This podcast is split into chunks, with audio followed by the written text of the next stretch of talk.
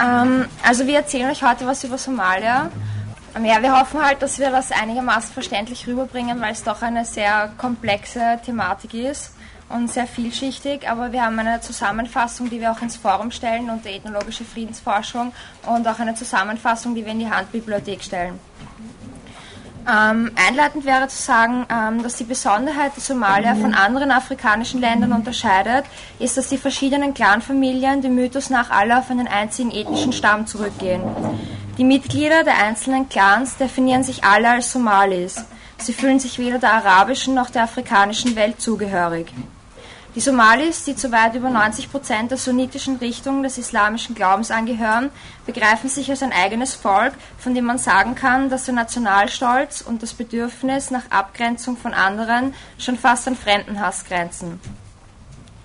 Ein wichtiger Bestimmungsfaktor der somalischen Innenpolitik, der alle Bereiche des politischen, gesellschaftlichen und auch wirtschaftlichen Lebens berührt, ist die Zugehörigkeit jedes Somalis zu einem Clan, zu seiner Familie. Die patrilinearen Somalis stammen von den zwei großen Gruppen der Samale und der Saab ab. Die Digil und Rahanwein bilden die große Clanfamilie der Saab. Sie sind im Süden des Landes zwischen den Flüssen Juba und Chabelle und an der Küste im Norden als ähm, Bauern angesiedelt und machen den kleineren Teil der Bevölkerung aus. In ihnen sind auch den, den Bantu und Verwandten und den, ähm, die arabisch-portugiesisch beeinflussten somalischen Bevölkerungsteile integriert. Die Dir, Isaac, Javier und der Rot formen die große Gruppe der Samale, von denen behauptet wird, sie seien der eigentliche Ursprung der Somalis. Sie leben im Großen und Ganzen in Zentral- und Nordsomalia als pastorale Nomaden. Ähm, 50% der Gesellschaft sind Nomaden und Halbnomaden, Circa ein Viertel sind sesshafte Bauern und das restliche Viertel sind Städte in den Ballungszentren wie zum Beispiel Mogadischu. Ähm, innerhalb der Clanfamilie wird in verschiedene Ebenen der Identifikation und der Loyalität unterschieden. Dabei ähm, werden vier Hauptstufen zu nennen. Ähm, erstens die übergeordnete und höchste Schicht, die Clanfamilie ihre Genealogie ähm, und ihren Gründervater ähm, bis auf 30 Generationen zurückdatiert aus der Zeit und im Gefährtenkreis Mohammeds. Ähm, sie umfasst bis zu einer Million Menschen und stellt keine kooperativ handelnde politische Einheit dar. Dann zweitens der Clan mit einem bis zu 20 Generationen zurück angesiedelten Gründervater, der bis zu 100.000 Menschen umfasst, bestimmte Wanderwege und Weideregionen beansprucht und auch verteidigt und insofern eine politische und im eingeschränkten Sinn auch ter territoriale Einheit darstellt. Dann drittens die Primary Lineage mit bis zu, Lineage, ähm, mit bis zu zehn Generationen zurückverortetem Ahnherrn als exogame Einheit definiert und mit anderen gleichstufigen Clans deshalb zwar über Heiratsverbindungen verbunden, gleichzeitig aber auch regelmäßig über Vieh- und Weidestreitigkeiten verfeindet. Dann viertens, zuletzt, die Dia Paying Group, die kleinste und im Alltagsleben wichtigste politische und soziale Einheit, mit einem vier bis acht Generationen zurückdatierten Stammvater und ein paar hundert bis ein paar tausend Mitgliedern. Ähm, auch wäre hier zu nennen die traditionelle Blutzoll Blutzollzahlung bei Konflikten oder Gewaltanwendungen zwischen den einzelnen Clans. Ähm, ebenso das Zahlen von Beerdigungsgeldern. Im städtischen Bereich äußert sich die Loyalität der Diabane Group zueinander in Form von finanzieller, sozialer und politischer Unterstützung. Ähm, sie stellt das sogenannte soziale Netz dar, das der Staat mangels finanzieller Ressourcen und sozialer Institutionen nicht bieten kann. Die einzelnen Mitglieder kennen sich oft persönlich und man grüßt sich auch auf der Straße. Als stabilisierendes Element zwischen diesen genealogischen Verbindungen dient der Vertrag, REA, der bestimmte Gruppierungen, also Clans und Subclans, in besonderer Weise miteinander verbindet und von anderen auch abgrenzt. Solche Verträge spielen auf allen Ebenen der Segmentation, also auf allen diesen vier Stufen eine Rolle, finden ihre zentrale Funktion aber in der Dia Paying Group, der Solidargemeinschaft, die für die Zahlung von Blutgeld haftet, also diese Blutzollzahlung, falls eines ihrer Clanmitglieder von einem anderen Außenstehenden verletzt oder getötet wurde, oder im umgekehrten Fall, ähm, wenn jemand, also wenn ähm, einer von ihren ähm, einer von ihrem Clan ähm, jemanden anderen verletzt hat, dann ähm, müssen an den anderen Clan Zahlungen ähm, abgegeben werden. Wegen sozioökonomischen Umständen jedoch werden solche Verträge oft genug gekündigt und müssen ständig neu ausverhandelt werden. Das kann zu neuen Vertragsabschlüssen zwischen den einzelnen Clans und Subclans führen, ähm, aber auch Zusammenschlüssen zwischen relativ weit voneinander entfernten Clans unter Umgehung verwandtschaftlich, näherstehender. Dass es dabei ständig zu Streitigkeiten und Neuverhandlungen kommt, ist wenig verwunderlich. Der Schlüssel hierbei zur traditionellen Konfliktlösung ist das Heersystem. In ad hoc einberufenen Versammlungen, den sogenannten Shir, werden Probleme diskutiert und Vereinbarungen zwischen den Clans getroffen. Die allgemein anerkannte rechtliche Basis für solche Vereinbarungen ist das islamische Recht. Aus den verschiedenen ähm, Clans sind Männer in den Shir vertreten, die nicht im liberalen Sinn demokratisch gewählte Repräsentanten ihres Clans sind, sondern bestimmt werden in Abhängigkeit von ihrem Einfluss in religiösen und politischen Fragen und gemäß ihrem ökonomischen Status. Oftmals sind diese Vertreter die Clan-Ältesten. Als wichtige Kennzeichen und also Merkmale dieser, dieser pastoraldemokratischen Strukturen werden zu nennen Individualität, Egalität und mangelnde Institutionalisierung. Individualität in dem Sinn, ähm, die individuelle Freiheit eines Einzelnen widerspricht keineswegs der Eingebundenheit in die Familie oder in den Clan. Der Drang nach Ungebundenheit wurzelt vielmehr in der nomadischen Lebensweise der Somalis. Ähm, dann Egalität. Ähm, in der pastoralen Tradition ist kein strenges Verständnis von Hierarchie in Abhängigkeit von Wohlstand gegeben. In der Diskussion im Rahmen des Schia ist jeder jedem gleichgestellt, obwohl natürlich berücksichtigt werden muss, dass die Stimme des klaren Ältesten mehr Gewicht hat als die eines jungen Mannes. Dann zuletzt Mangel der Institutionalisierung. Ähm, ein weiteres Charakteristiker dieses traditionellen Konfliktlösungsmodells ist der extreme Wechsel von politischen Koalitionen. Ähm, je nach Problematik und abhängig davon, welche Clanfamilien gerade in den Konflikt involviert sind, werden Gruppen gebildet, die in späterer Zeit wieder auseinanderfallen. Ähm, Rechtsstreitigkeiten, an denen mehrere Diapane Groups oder höherstufige Lineages beteiligt sind, werden bestimmten werden bestimmten Gremien von Schlichtern, sogenannten Gudi, vorgelegt. Ähm, da haben sie auch ein ziemlich ausgeklügeltes Prozessrecht ähm, mit eben diesen Schlichtern, den Gudi, ähm, einem Kläger und einem Beklagten, die jeweils zuerst ähm, ihre Darstellung des Falles vortragen dann benennt der Kläger drei Zeugen, von denen jeder aussagen muss, was er weiß. Stimmen alle drei Zeugen dem Kläger zu, gilt der Sachverhalt als geklärt. Wenn nur zwei zustimmen, dann kann der Eid des Klägers die dritte Stimme ersetzen. Wenn allerdings nur einer zustimmt, ähm, dann, wird das, dann darf der Beklagte seine drei Zeugen nennen und das Verfahren ähm, wird in gleicher Weise nur umgekehrt fortgesetzt. Am Ende steht der Richterspruch der allerdings über keine Zwangsmittel zur Durchsetzung verfügt, sondern sich mehr appellartig an beide Seiten wendet, sich zu beugen. Ähm, die endgültige Entscheidung obliegt, dann, obliegt schließlich den Diapen Groups. Wenn der Schiedsspruch nicht angenommen wird, bleibt nur die Fehde. Besonders in der Trockenzeit, wenn Wasser und beide Möglichkeiten knapp sind, waren kriegerische Auseinandersetzungen zwischen den in den gleichen Regionen wandernden ähm, Clans an der Tagesordnung. Ähm, dann schlussfolgert wäre zu sagen, ähm, dass die Auseinandersetzung in einem Bürgerkrieg alle gegen alle ausartete, wurde durch die erwähnten traditionellen Machtbegrenzungs- und Konfliktlösungsmechanismen, also die segmentäre Lineage-Organisation, also die Clans und Subclans, die Shia-Versammlungen, die Rehr-Verträge und die Gudi-Tribunale trotz aller Probleme ziemlich effektiv verhindert. Die katastrophenhafte Entwicklung des postkolonialen Somalia in den 90ern, ähm, was ihr später noch hören werdet, liegt zu großen Teilen darin begründet, dass der koloniale und der postkoloniale Staat jene Mechanismen ähm, ihrer Funktionen weitgehend beraubte, im Interesse der Etablierung seines eigenen Gewaltmonopols. Als der postkoloniale Staat dann an seinen inneren Widersprüchen zerbrach, standen unvermittelt keinerlei regulierenden Instanzen mehr zur Verfügung. Das Resultat ein Krieg aller gegen alle.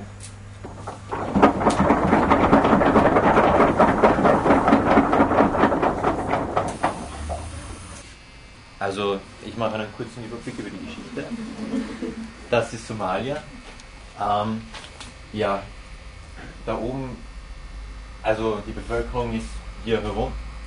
Und also das ist alles Somali, Somali, von Somaliern bewohnt hier sind die Ogaden, das war lange ein Konfliktproblem. Äh, und das ist der Südwesten, wenn wir von dem sprechen. Da oben wird sich irgendwann Puntland, äh, Somaliland herauskristallisieren und hier Puntland. Ja, es beginnt mit der Kolonialzeit und ähm, genau da oben, das war eben die britische Kolonie. Da herunten war, auch britisch. Djibouti, das heute noch als Djibouti ist, war französisch. Und da hier, dieser, äh, bis hier herunter, das war alles italienisch. Und ja, das wurde eben verwaltet und die haben auch teilweise Unterschiede mitgenommen. Das heißt, das ist, der herunten ist ein bisschen korrupter, ähm, ähm, wurde, der Norden wurde vernachlässigt und so weiter und so fort. Ja. Ähm, 1950 kommt das Ganze unter UN Trust Territory. Ähm, ja, und dann eben ziemlich bald darauf schaffen, schafft Somalia es sich zu vereinigen. Äh, 1961. Und das, der, äh, der, Norden und der Süden vereinigt sich, das geht relativ schnell. Ähm, es ist eine Demokratie. Mit dem Parlamentssitz in, äh, in Mogadischu. Ähm, es geht einfach zu schnell und die, der, der Minister, also der Präsident, äh, die beginnen sehr schnell sehr autokratisch zu herrschen. Und da fällt halt der, der Norden wird vernachlässigt. Und alles zielt auf einen, also ist sehr national, alles zielt auf die Wiedervereinigung, eben auch mit der Ogaden-Region zusammen äh, ab. Also das alle. Ja. Ähm, dadurch, dass das viele Gegner gehabt hat, ist 1968 der Putsch von Siad Barre. Ähm, das ist dann eine Militärdiktatur, ganz einfach. Und es geht darum, er versucht einen sozialistischen Staat aufzubauen äh, mit, dem, mit den Worten, also mit dem Motto Sozialism uh, unites, Tribalism divides. Und es kommt eben zu einer Verstaatlichung der Wirtschaft. Die Clanzugehörigkeit wird offiziell verboten. Ähm, und es passieren sehr wüde Sachen, also sehr viel Repression, Repression Propaganda. Und die Probleme, also der Norden wird extrem benachteiligt, weil der sich vor allem durch, auf Handel aufbaut. Also seine Wirtschaft ist der Handel und das wird dadurch, dass das eingegrenzt wird. Die Handelsbeziehungen werden gestoppt und ähm, die Preisregulierungen im Zuge dieses sozialistischen Systems sind, sind auch furchtbar für den Handel. Ähm, ja es trifft auch die Rahawein im Süden, die einfach für sich also finden, dass sie zu wenig Mitspracherecht haben. Es gibt furchtbare Hungerskatastrophen, eben durch diese Wirtschaft und einfach dadurch, dass der Norden als Oppositionsgegend äh, angesehen wird. Und ja, das ist einfach, äh, das, da sterben unglaublich viele Menschen, das ist wirklich nicht ernst. Ähm, außerdem kommt es noch dazu, dass ab ähm, ca. 100.000 Nomaden in den Süden transfer ge äh, gewandert werden und dort zu Ackerbauern werden. Oder gemacht werden. Ähm, und zur politisch, politischen Orientierung ist wichtig, die sind, ähm, gehören dem Ostblock an. Also die werden von der Sowjetunion unterstützt, werden auch dementsprechend gerüstet. Und da kommt es eben 1977, 1978 zu dem Ogadenkrieg. Das beginnt damit, dass mit großen Erfolgen äh, auf der Seite der Somalis wird aber dann dadurch, dass die Sowjetunion umschwingt und sich auf die Seite der Äthiopiens stellt, äh, wieder zurückgedrängt. Das ist eine totale Niederlage. Ähm, ja, die Folgen sind noch, also sind sehr schlimm. Also Flüchtlinge dann wirtschaftlich, finanziell und sozial hat es Somalia nicht ganz gepackt. Also die haben sich, das ist alles, die Probleme werden einfach noch viel größer, als sie eh schon waren. Ähm, sie sind auf Hilfslieferungen angewiesen und das heißt, sie sind abhängig von außen, jetzt dann von der USA, weil sie einen Krieg, also Krieg gegen die Sowjetunion geführt haben und sich mit denen zerstritten haben. Ähm, was noch dazu zu sagen ist, dass Hilfslieferungen, die haben die Wirtschaft einfach zerstört Und die Bauern, die nichts zu tun gehabt haben oder einfach nicht leben haben können, sind in den Krieg gegangen. Das heißt, sie haben sich dort verdingt oder es ist einfach sehr viel, in der Zeit ist es sehr viel einfacher und besser, sich mit einer Kalaschnikow zu ernähren, als, mit, als Ackerbau oder Nomadentum zu betreiben. Ähm, ja, es gibt unglaubliche Streitereien, sehr große Flüchtlingsprobleme. Mit, man muss sich da vorstellen, da werden Brunnen vergiftet, mitten in der Wüste. Und das ist einfach, ja, also. Gut. Ähm, die Oppositionsbewegungen formieren sich und dann kommt es eben 1988 zum Bürgerkrieg, weil das niemand, niemand mehr will. Ja, da passiert einfach Bürgerkrieg, das ist politisch nicht so. Ja. Was wichtig ist, dass 1991 flieht Bahre. Und es kommt eben zu, zu, äh, zu Regierungskämpfen. Die USC hat das, also hat am Schluss das, die, die Hauptstadt erobert und ein Führer der USC krönt sich zum Präsidenten, also ruft sich aus. Der Aidid, der eigentlich der sehr stark ein Kriegsherr war, also der Ali Mahdi war vor allem der, der politische Führer oder so etwas. Und der Aidid war der, der die, die großen äh, Milizen gehabt hat. Und der hat aber gesagt, ich habe die Mehrheit in unserer Versammlung, ich lasse mich wählen und so passiert es eben, dass die sich nachher gegenseitig bekämpfen. Es ist nicht nur so, dass Aidid und Mahdi äh, kämpfen. Es ist auch so, dass sehr, sehr, sehr viele andere kämpfen. Also das ist nicht nur Aidid und Mahdi. Ähm, Somaliland. In dieser Zeit entsteht im Norden, wir haben es vorher gesehen, Somaliland. Und das ist von der SNM, also Somali National Movement.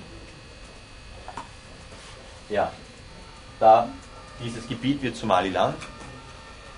Und das ist das, äh, wird von der Somali National ähm, ja, ich komme später nochmal drauf, ich bespreche, wir besprechen das nochmal ganz einfach.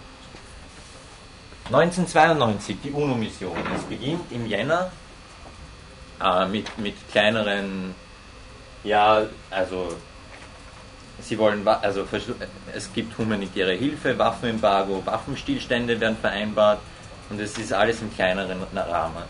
Im Oktober äh, kommt es zu einer furchtbaren Hungerskatastrophe und durch die Medien und die Weltöffentlichkeit sagen sie halt, wir brauchen jetzt wirklich endlich ein, ähm, wir müssen was tun. Und so kommt ein ziemlich großes, äh, großes UN-Kontingent äh, nach Somalia. Und es gibt, ja, ähm, ja, was wichtig ist noch zu erwähnen, ist Mohamed Janoun. Der ist der, der von meisten Somalis anerkannt ist. Der kennt sich auch sehr gut aus, hat sich in diese Sache eingearbeitet. Nur leider wird er dadurch, dass die, ähm, die UNO und auch die, Amerik also die USA, die da auch eine große Rolle spielt, eine ganz schnelle, hurtige Lösung haben will und die keine Zeit haben für klaren Verhandlungen. Ich meine, ja, die brauchen einfach viel mehr Zeit, diese Clans, als die, also die, der internationale Gemeinschaft haben. Also, ähm, großes US-Kontingent, das Ziel ist die Entwaffnung und die sichere Ent äh, Verteilung von Hilfsgütern. Dadurch, dass die Hilfsgüter, die dort ankommen, immer wieder geraubt und äh, werden, also einfach von wem anderen verteilt wird als die Hilfsorganisationen, ähm, kommt es eben dazu, dass die Amerikaner ihre Hilfslieferungen bewachen wollen.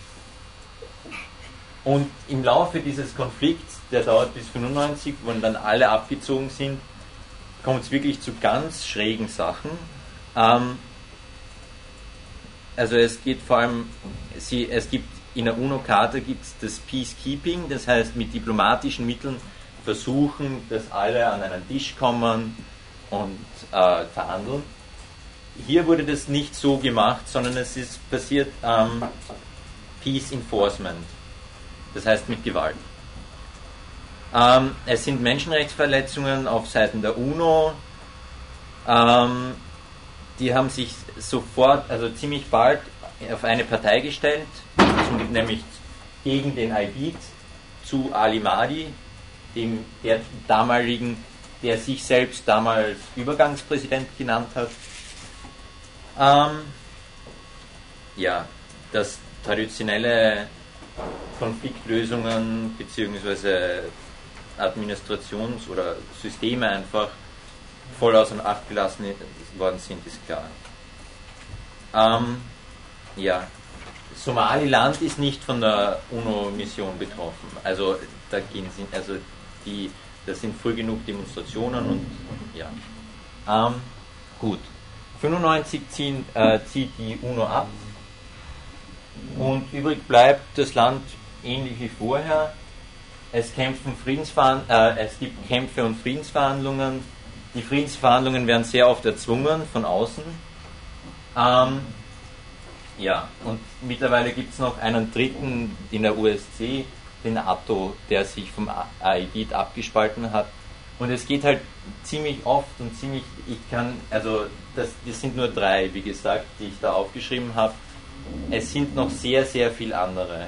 Also vor allem geht es da ganz speziell um Mogadischu und Richtung Kasmayo. Äh. In der Gegend spielt sich das ab es gibt im ganzen Land gibt's noch sehr, sehr viele andere Kriegsherren und Fraktionsführer oder so. Ähm, ja, Friedensverhandlungen, die haben immer ein ziemliches Problem, weil nur, nur eben Hauptparteien wie die drei, so wie wir das ignorant gesagt haben, dass es nur die drei gibt, machen die Friedensverhandlungen das auch und sagen, wir verhandeln nur mit den dreien, weil wenn die drei Großen Frieden schließen, dann haben wir überhaupt Frieden. Das hat sich gezeigt, das ist nicht so. Vor allem, weil auch nicht einmal, meistens nicht einmal alle drei dort waren, sondern nur zwei und die dann Frieden geschlossen haben und der dritte hat natürlich gesagt, erstens, ich war gar nicht dabei und was soll das überhaupt und so weiter. Ähm, was noch Probleme macht, ist, dass einfach, also wir haben gesehen im Norden Djibouti, Äthiopien und Kenia, die streiten sich ziemlich, dann kommt einmal Ägypten dazu, die streiten sich ziemlich darum, wo die Friedenskonferenz sein darf, weil da geht es natürlich auch um Einfluss. Ähm, dann gibt es viele wirtschaftliche Interessen zwischen diesen Friedensverhandlungen und es geht um die Präsenz in der Öffentlichkeit und natürlich hat, werden die geködert, so mit Carrot- and Stick-Faktoren, wie das so schön heißt.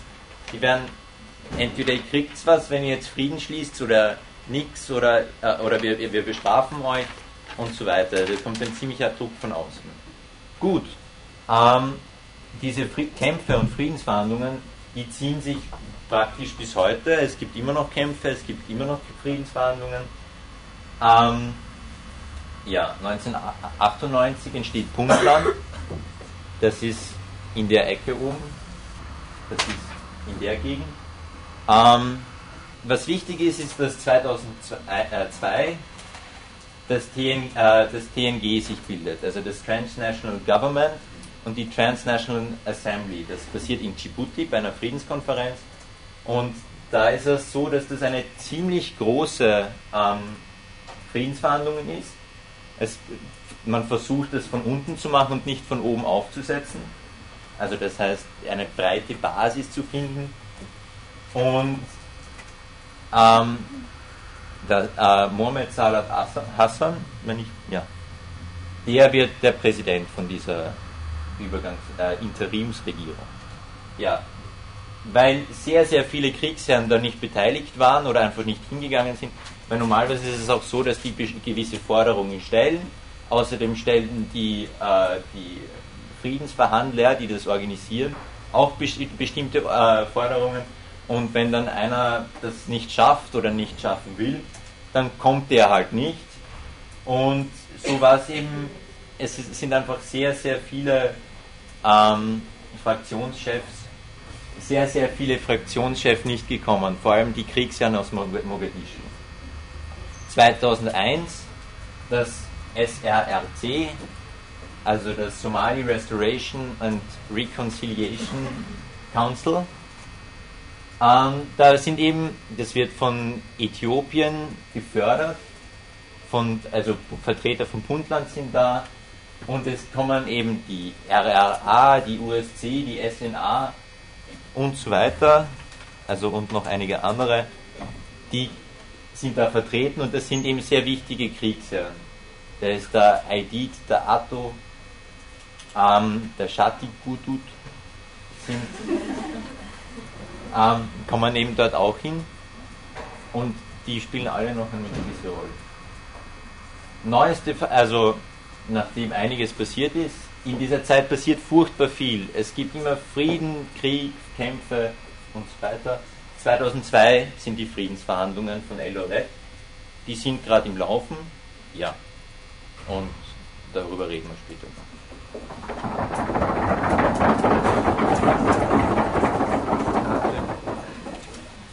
Also wir, es, es, geht noch ein bisschen weiter, kurz.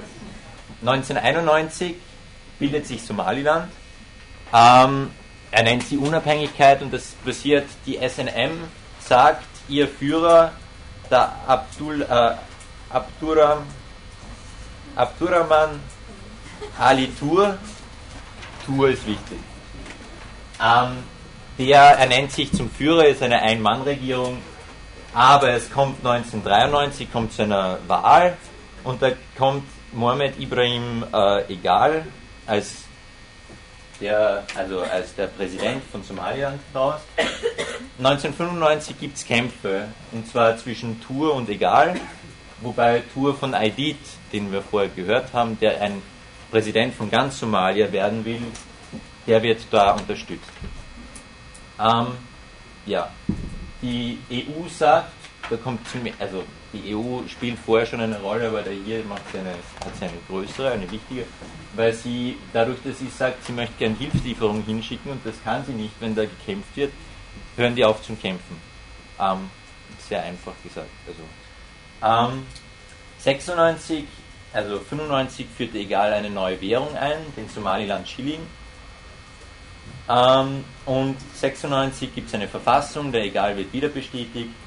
Ja, wir haben gehört die Djibouti Peace Conference, wegen der, passiert da oben circa, circa da, ähm, wegen der gibt es ziemlich viele Probleme mit Djibouti von Somaliland, weil die sehen das als Einschränkung ihrer Autorität, äh, beziehungsweise die kämpfen sehr, sehr intensiv darum, ähm, als Staat anerkannt zu werden, weil das werden sie nicht. International sind sie sehr, sehr lange nicht anerkannt.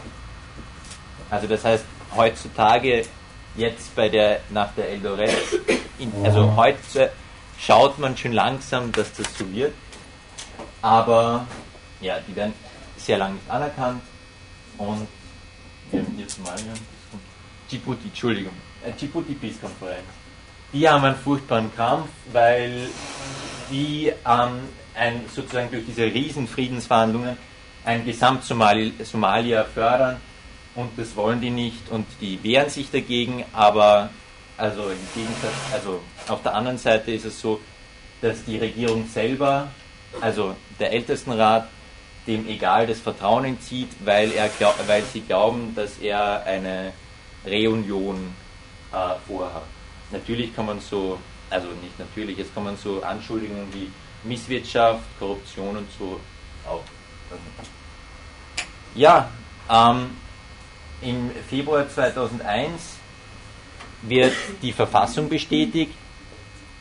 Ähm, also, ähm, es geht dann darum, äh, der, der Egal sagt, gebt es mir noch ein paar Monate und dann sind eben daraus einige, also ein Jahr geworden. Und jetzt ist es so, dass die sich jetzt vor kurzem, ähm, im August glaube ich, haben sie sich auf eine Wahl einigen können, also darauf geeinigt, dass sie sie wählen.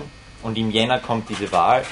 Und durch diese wirklich die Wahl, die wirklich demokratisch geplant ist, ähm, dadurch kommt es, wird jetzt eben das internationale Interesse größer und es wird entspannt sich immer mehr. Puntland, das ist hier, das entsteht, äh, gibt es seit 98, ähm, hat sich eben, also die drei Regionen haben sich zusammengeschlossen und ähm, Colonel Abdullah Yusuf ist, wird zum Präsidenten gewählt. Ja, und es kommt eben zu einer Opposition. Also bis 2001 ist es relativ ruhig. Die haben sogar, werden sehr, sehr stark international unterstützt, weil sie eben auch die Reunion, also Somaliland als mit Föderal, Föderalstaaten, föderalistischen Staaten, so wie Österreich, ähm, oder so, die unterstützen das und sind auch für sowas offen. Ganz im Gegensatz zu Somaliland, das sagt, wir lassen uns sicher nicht mehr mit dem Süden ein oder mit dem Rest von Somalia.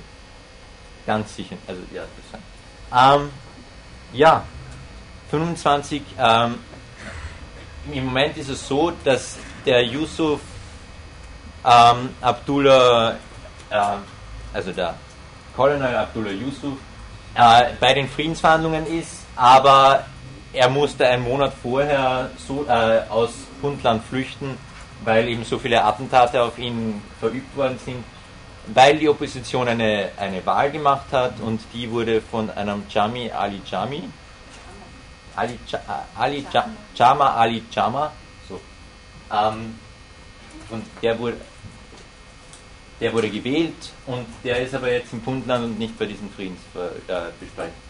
Äh, Gut, dann gibt es noch eine Region, nämlich hier und das, ähm, da geht es vor allem um die äh, Rahawen Resistant Army. Das ist eine Clanpartei. Ich habe nur nochmal die Kriegenden, also Puntland haben wir schon. Und die Südwest-Somalier, die nennen sich jetzt auch Südwest äh, South, Southwest State of Somalia und die versuchen eine, eine Übergangs, also äh, die haben, haben ein autonomes Gebiet ausgerufen und werden von Äthiopien unterstützt. Was wichtig ist, ist, dass es ähm, die Al-Ittihad, ich hoffe, dass man so ähnlich ausspricht, Al-Ittihad al-Islamia, die in dieser Gegend war. Äthiopien hat dann versucht, die zu bekämpfen, indem sie die sind bis nach Luke vorgedrungen, haben da Truppen stationiert und deshalb spielt Äthiopien in dieser Region eine ziemlich große Rolle, weil auch zum Beispiel die RRA von Äthiopien äh, unterstützt wird. Das hat auch sehr stark was mit dem SRC zu tun, habe ich schon gesagt, das Somali Restoration and Restor Reconciliation äh, Council, ja, soweit. Und die RAA hat dort eine Regierung aufgestellt und daraufhin hat sich eine Oppositionsgruppe gebildet, auch von der RAA, abgesehen davon, dass noch nicht das ganze Land, sozusagen, das sie beanspruchen, erobert ist.